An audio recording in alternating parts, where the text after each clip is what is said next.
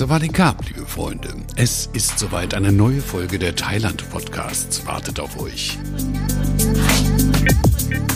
Podcasten der, das bedeutet, ihr wisst es, Insider-Infos, Tipps aus erster Hand, Interviews mit Experten hier im Studio oder online aus weiter Ferne. Heute eine reine Damenrunde. Claudia Schieker, Trading Manager Asia bei der Touristik, ist heute mit dabei. Außerdem ihre Kollegin Katrin Kranz. Katrin ist Product Specialist Asia und kennt gerade den Süden Thailands seit vielen, vielen Jahren. Und direkt aus dem wunderbaren Kaolak, Ila König, Resident Manager bei der Incoming-Agentur Go Vacation.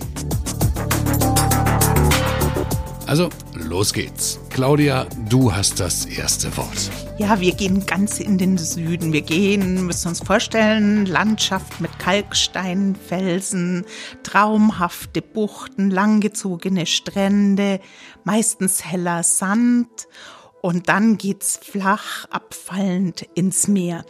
Beachten sollten wir beim Süden die Reisezeiten.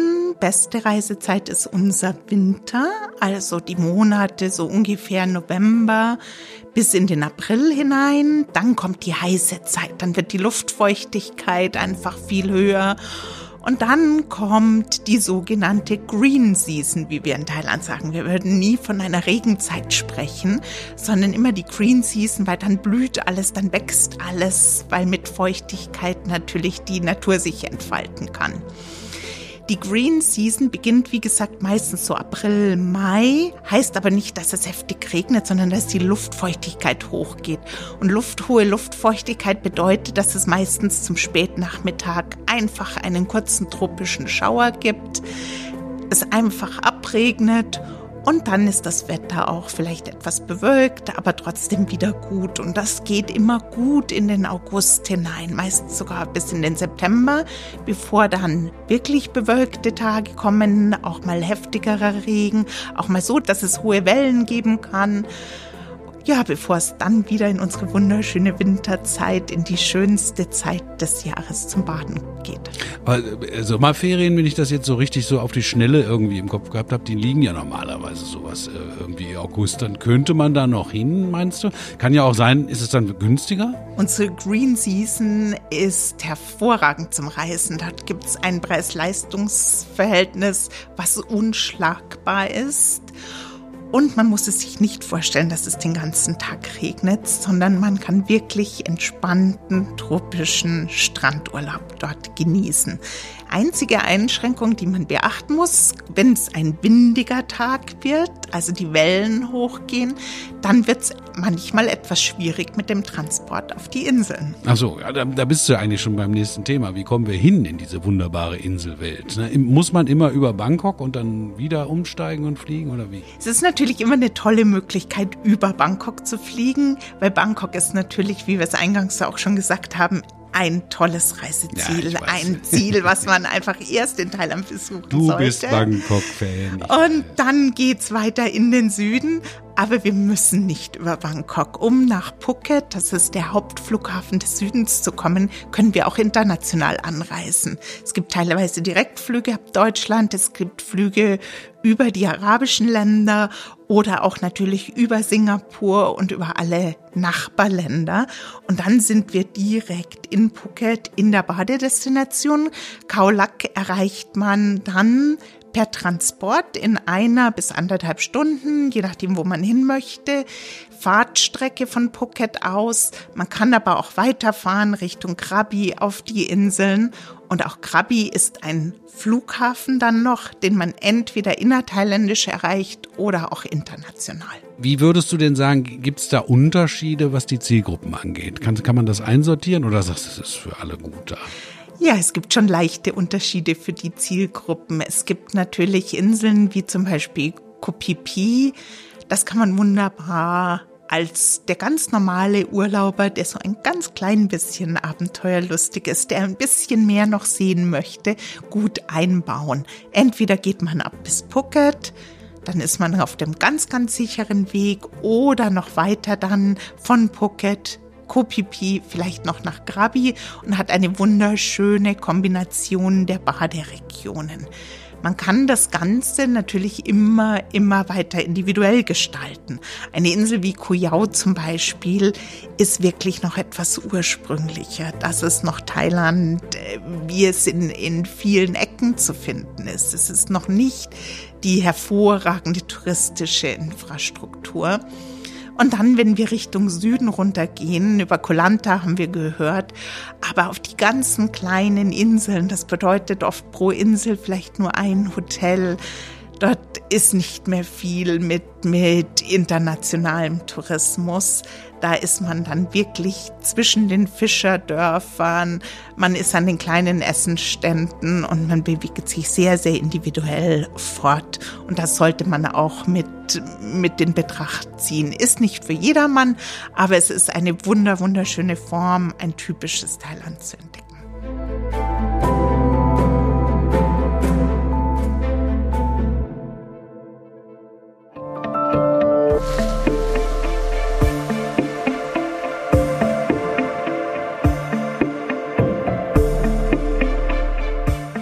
Katrin, die, die Claudia, die hat dich gelobt, äh, empfohlen als Expertin für die schöne südliche Inselwelt, für Krabi, für Koh Lanka. Wie, wie kommt das? Sind das äh, Lieblingsziele von dir? So ein Hobby? Ich war das erste Mal 1996 war ich da unten. Da war ich als Backpackerin, typische Backpackerin, damals vier Wochen unterwegs, einfach nach Thailand geflogen und mit dem Lonely Planet oder einem anderen Reiseführer unterm Arm dann losgestartet. Und äh, wir sind damals dann in Krabi gelandet und ähm, sind halt über Bangkok geflogen, sind mit dem Zug nach Suratani und dann, wir wussten ja gar nicht so richtig wohin, mit einem Sammeltaxi an die Westküste und sind in Krabi gelandet. Und äh, dort hat man uns dann umgeschaut, wo ist denn hier der nächste Strand? Das war Aonang Beach. Und da sind wir dann für eine Woche in, damals in so eine typische Bambushütte eingezogen. Und das war, wie gesagt, 1996. Und ähm, ungefähr 15 Jahre später war ich wieder da. Hat sich natürlich verändert, aber es hat immer noch einen gewissen Charme behalten. Es gibt traumhafte Strände, ganz viele kleine Inseln, die davor gelagert sind. Das sind mit so Kalksteinformationen, sind diese typischen Inseln ausgestattet. Das ist wirklich traumhaft. Man kann morgens an den Strand gehen und ein paar Fischer fragen, äh, ob die mal eben mit einem Longtailboot uns dann darüber schippern. Das geht nach wie vor. Und ähm, Krabi selber ist ja so quasi die Hauptstadt unten vom, vom Südwesten von Thailand, hat ja auch dann einen eigenen Flughafen und ein größeres Zentrum. Und äh, von Krabi ausgehend kann man natürlich dann auch mit Fähren und Booten dann auch die anderen Inseln besuchen. Aonang ist ungefähr 10, 15 Kilometer von Krabi entfernt. Das ist dann halt ein Strandbereich und äh, eine riesige Bucht ist das. Und mittlerweile natürlich dann auch Hotels für jeden Geschmack auch dabei. Die Bambushütten kann man auch noch dort finden, aber man wird ja selber auch ein bisschen älter und möchte auch lieber ein bisschen bequemer und gemütlicher und luxuriöser haben. Und man hat wirklich dann von einfachen Unterkünften bis hin zu Luxusanlagen alles vorhanden. Mhm. Und man hat wirklich eine mittlerweile eine sehr gute Infrastruktur und hat aber auch immer noch Bereiche, auch gerade um Krabi herum, die trotzdem noch immer noch recht einsam sind und sehen so ein bisschen verwunschene Buchten dann auch aus. Das sind so diese typischen Bilder, wie man sie so von so tollen Postkarten kennt. Ne? Also so riesige Felsen, die aus dem Wasser kommen. So, das meintest du vorhin. Genau, das ist wirklich. Die kommen wirklich aus dem Wasser, riesige Felsen, dann natürlich grün behangen. In der Nähe von Aonang, das ist auch relativ bekannt, ist Raylay Beach. Das ist so unter Kletterern sehr bekannt. Also die reisen da gerne hin, um dann in diesen Kalksteinfelsen zu klettern. Gut, das ist jetzt nicht so mein Bereich, aber auch interessant dann zu sehen. Also wenn du schon bei diesen Sportgeschichten bist, Kletterer, äh, äh, dann kommen ja auch immer gerne so Kajakfahrer. Kann man das da auch machen? Kajakfahren kann man dort. Es gibt äh, Mangrovenbereiche. Das ist dann auch immer ganz interessant. Also man kann dann Kajaktouren machen. Das sind Ausflüge, die man auch buchen kann zusätzlich, wenn man vor Ort ist. Und ähm, paddelt dann je nach Gezeiten, je nach Elbe Flut, äh, dann durch die Mangro Mangrovenwälder. Das ist wirklich wunderschön. Schnorcheln natürlich und gerade der Tauchsport ist dort stark vertreten.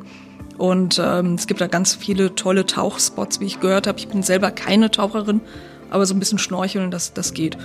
Und ähm, Mittlerweile gibt es halt natürlich auch Mountainbike-Touren, also sehr aktiv auch dort hier.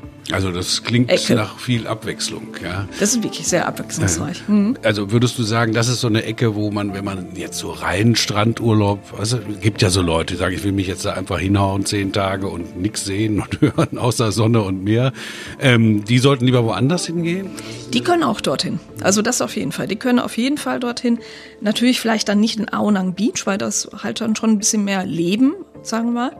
Und äh, aber es gibt nördlich, südlich davon auch weitere einsamere Buchten, so ein bisschen ruhiger ist, wo auch wirklich dann tolle Strände sind, wo man wirklich sagen kann, so, ich bin jetzt hier, mache Urlaub, ich habe hier meine tolle Hotelanlage, die will ich jetzt nicht unbedingt verlassen und langweile ich mich nicht. Irgendwo da in der Ecke muss ja noch das sein, was auch jeder kennt, ne? dieser sogenannte James Bond Felsen. Ne? Der liegt im Grunde genommen auf halber Strecke zwischen Krabi und Phuket. Also wenn man das mal so ganz grob äh, einteilt ähm, geografisch.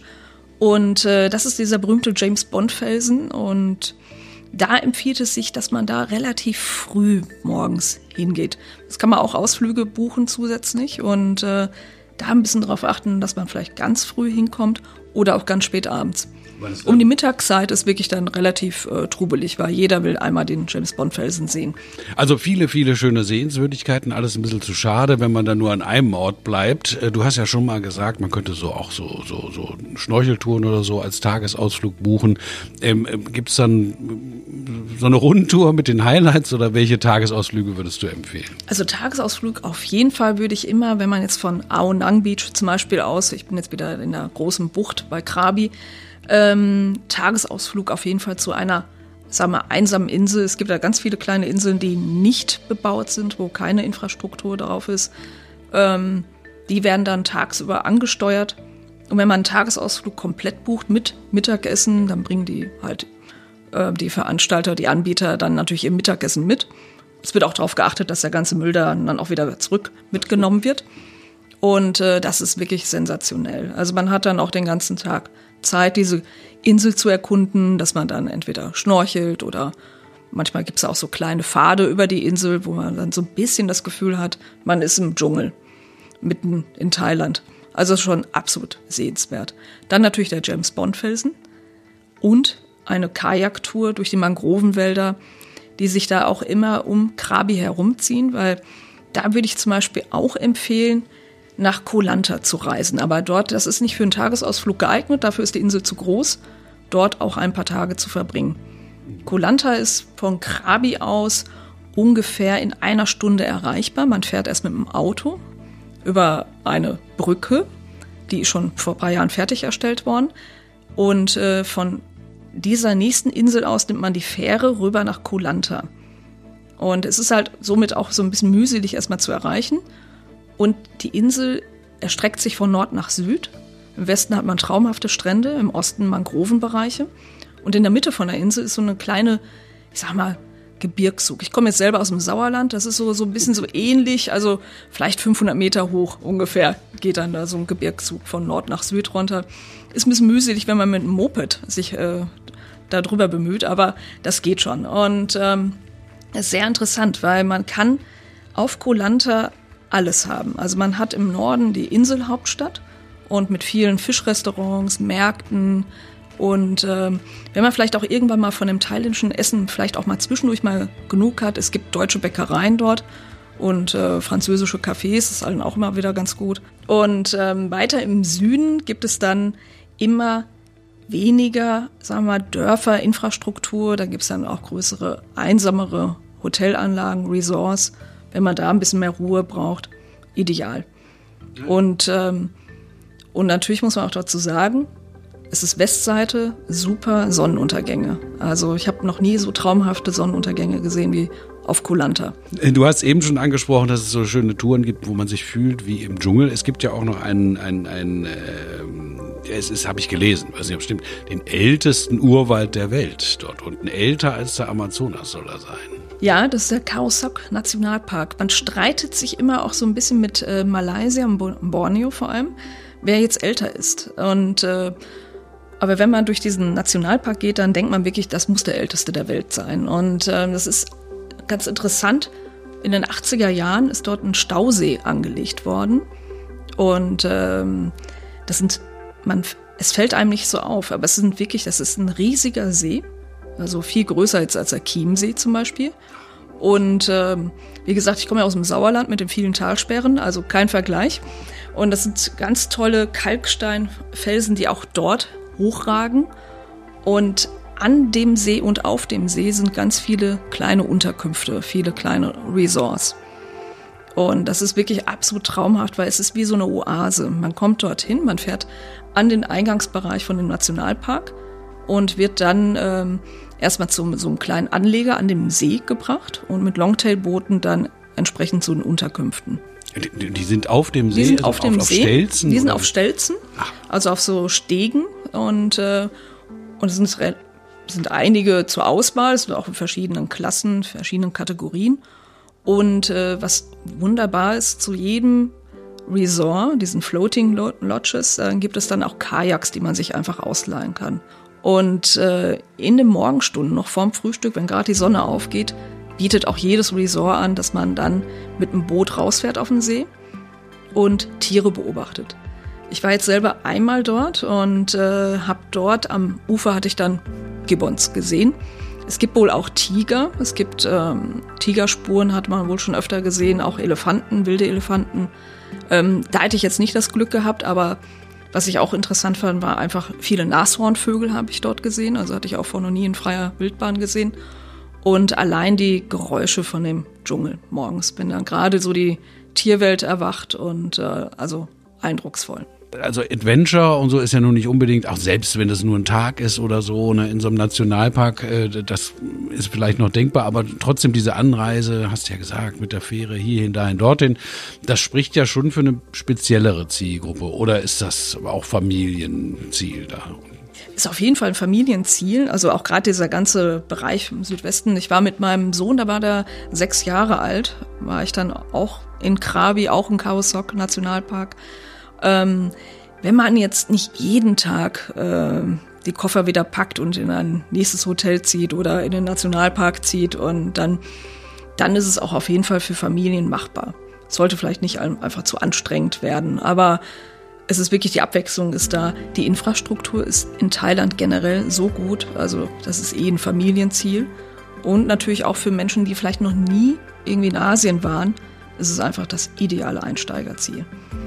Und es ist halt nicht nur für Strandurlauber.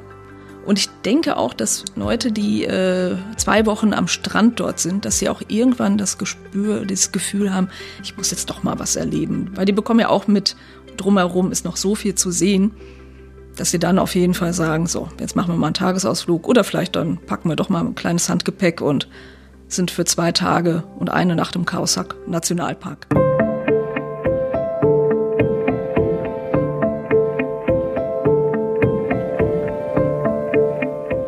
Also, wir lernen, wer mit einem Sack voller Erinnerungen nach Hause kommen will, der sollte im Süden Thailands Urlaub machen.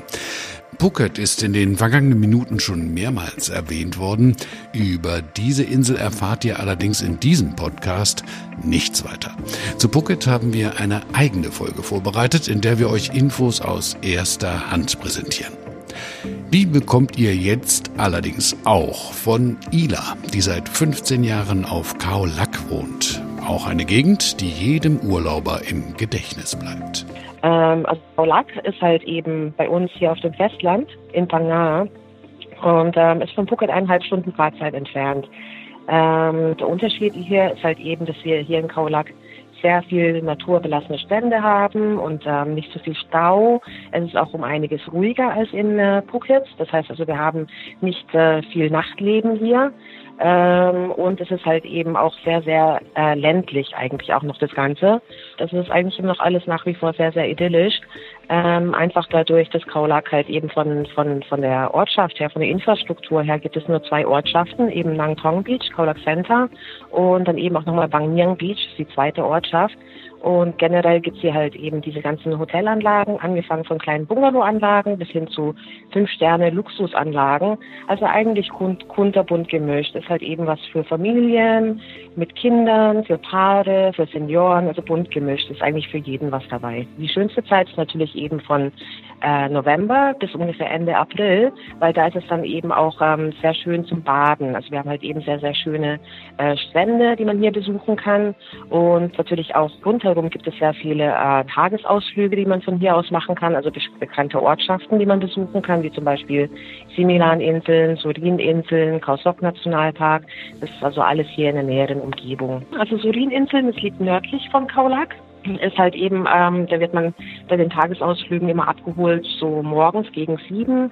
Und die Fahrzeit ist halt ist mit dem Minivan bis zum Hafen bei Kuraburi hoch, ungefähr eine Stunde. Und dann geht's halt eben mit äh, dem Schnellboot, ungefähr 40 Minuten zu zwei so kleinen Inseln. Und die sind halt eben sehr bekannt für ähm, richtig intakte Korallenriffe rundherum um die Inseln noch. Und das ist halt ein Schnorchelausflug und man sieht eben sehr, sehr viele Fische und bunte Korallen bei dem Ausflug ist halt äh, sehr empfehlenswert. Es ist auch nicht so viel los.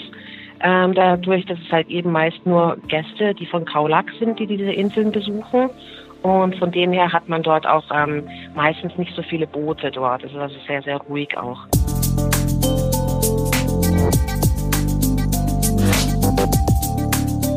Das war Ila direkt aus Kaulak. Nicht vergessen, zu Phuket gibt's eine eigene Podcast-Folge. Ich würde mich freuen, wenn ihr auch da einmal hineinhört. Bis zum nächsten Mal bei Podcasten der.